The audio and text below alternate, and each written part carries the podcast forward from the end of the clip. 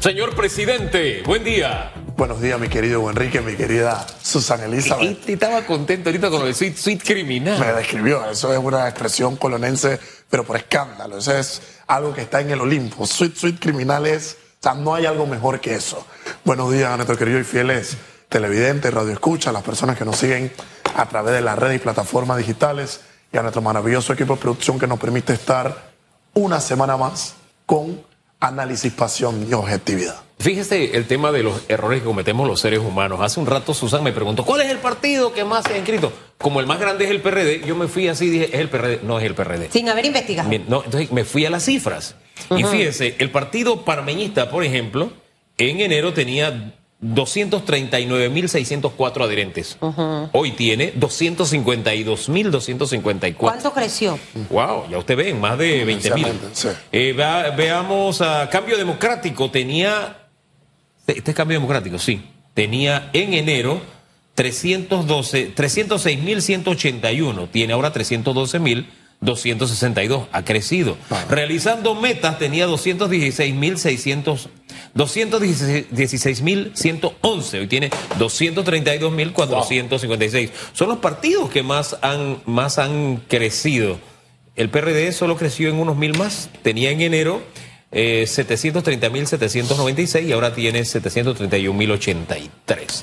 Cometí un error, lo corrijo este, eso se podría hacer con otras cositas que están pasando. ¿no? Total. Soy el, tema de Antay, por ejemplo. Soy el criterio que Antay tiene la oportunidad clara en su poder y en sus manos para poder corregir una catástrofe que ha cometido.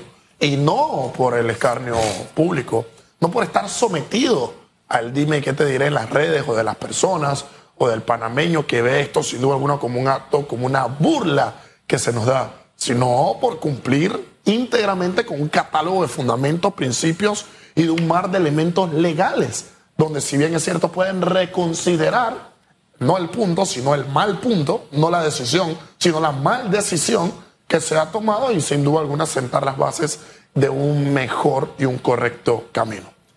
Pero ojo con lo que ha ocurrido con la y Ustedes saben que yo soy un amante a las analogías porque las analogías nos permiten desde un punto X compararlo con un punto Y y llegar a una conclusión Z.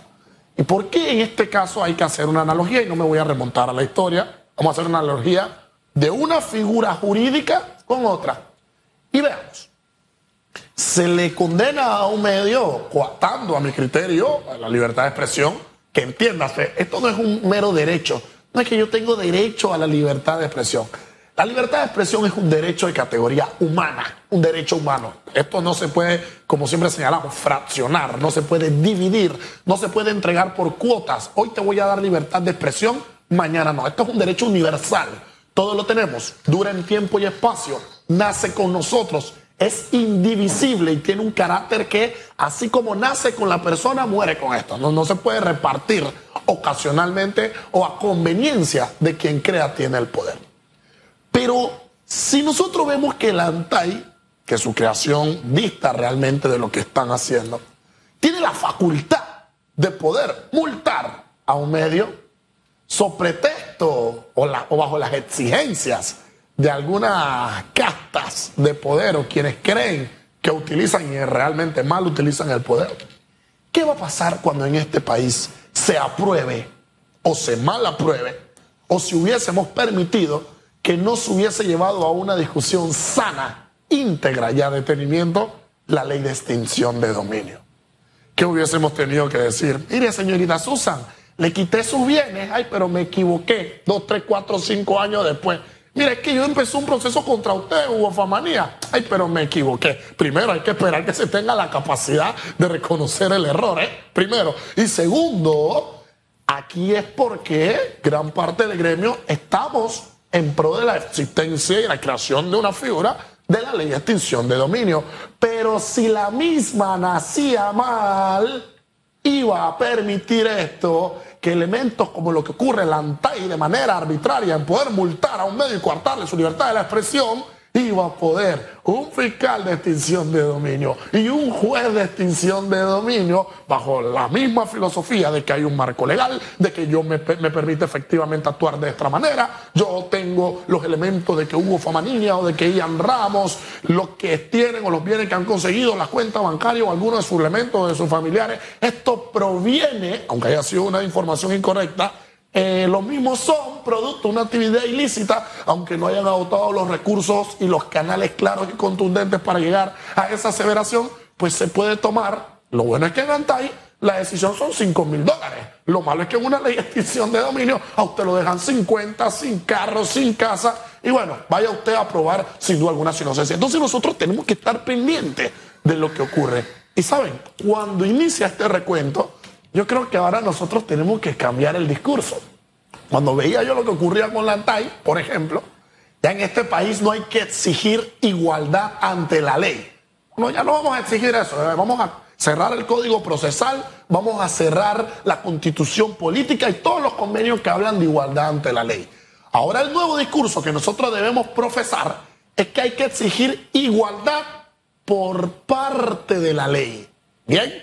Ya no hay que decirle a la ley, oye ley, sé justa con todo, trátanos iguales. No, no, no, no, no. Ahora hay que rogarle al que esté en un puesto de justicia. Ahora hay que rogarle al que esté en un puesto de poder, óigame, por favor, ¿usted cree que puede reconsiderar su decisión? Óigame, por, por favor, ¿usted cree que de su parte podría tratarnos con una mínima de igualdad? Con una mínima de condiciones necesarias.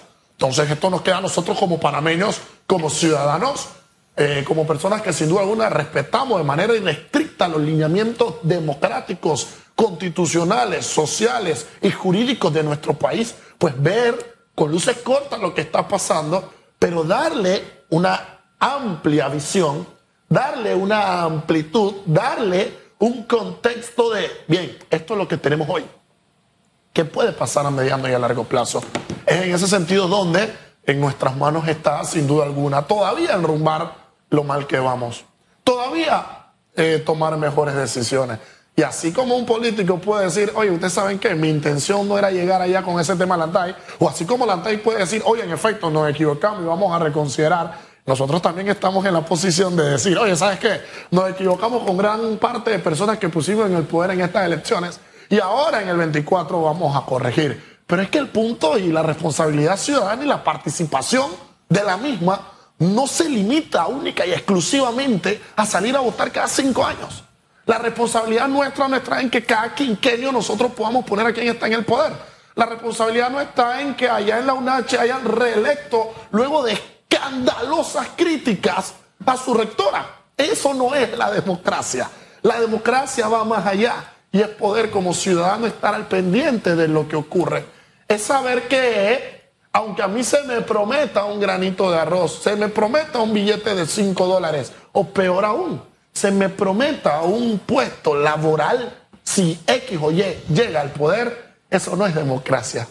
Eso es jugar con las oportunidades, es jugar con el futuro de nuestros niños, es jugar con todo lo que tenemos, es jugar con el futuro de la caja del Seguro Social, es jugar con la realidad fáctica que tenemos por cumplirle el capricho a X o Y que no quiere soltar la papa política. Es jugar con las esperanzas de una nación, la cual si no encuentra un enrumbe real o un camino contundente, pues podemos quedar o flaco favor le podemos hacer a que la bendita corrupción que tanto nos amarga y nos agota, a que la bendita corrupción que nos tiene latigada, corrupción que ha pasado en nuestro país, por ejemplo, desapercibida en temas como de Brecht, donde otros países han dicho, oye, ¿sabe qué? Condenado Odebrecht. O usted sabe qué, en Panamá hubo corrupción con Odebrecht, pero el único país que no hace nada por Odebrecht, por ejemplo, es Panamá. Ah, claro, pero a, una, a un medio de comunicación vamos a ponerle una multa de 5 mil dólares. Eso es justicia. ¿Esto es justicia? ¿A qué estamos jugando? ¿A qué estamos creyendo que jugamos con la política en nuestro país, con la justicia en nuestro país, cuando tenemos que enfocar realmente nuestros esfuerzos de manera titánica en cambiar las reglas del juego, en cambiar lo mal que lo estamos pasando, en que no existen oportunidades de trabajo, en que no existen oportunidades de mejora, en que el desempleo se encuentra en estos momentos con unas cifras escandalosas, en que no existen oportunidades para aquellos que se encuentran en una micro, pequeña y mediana empresa.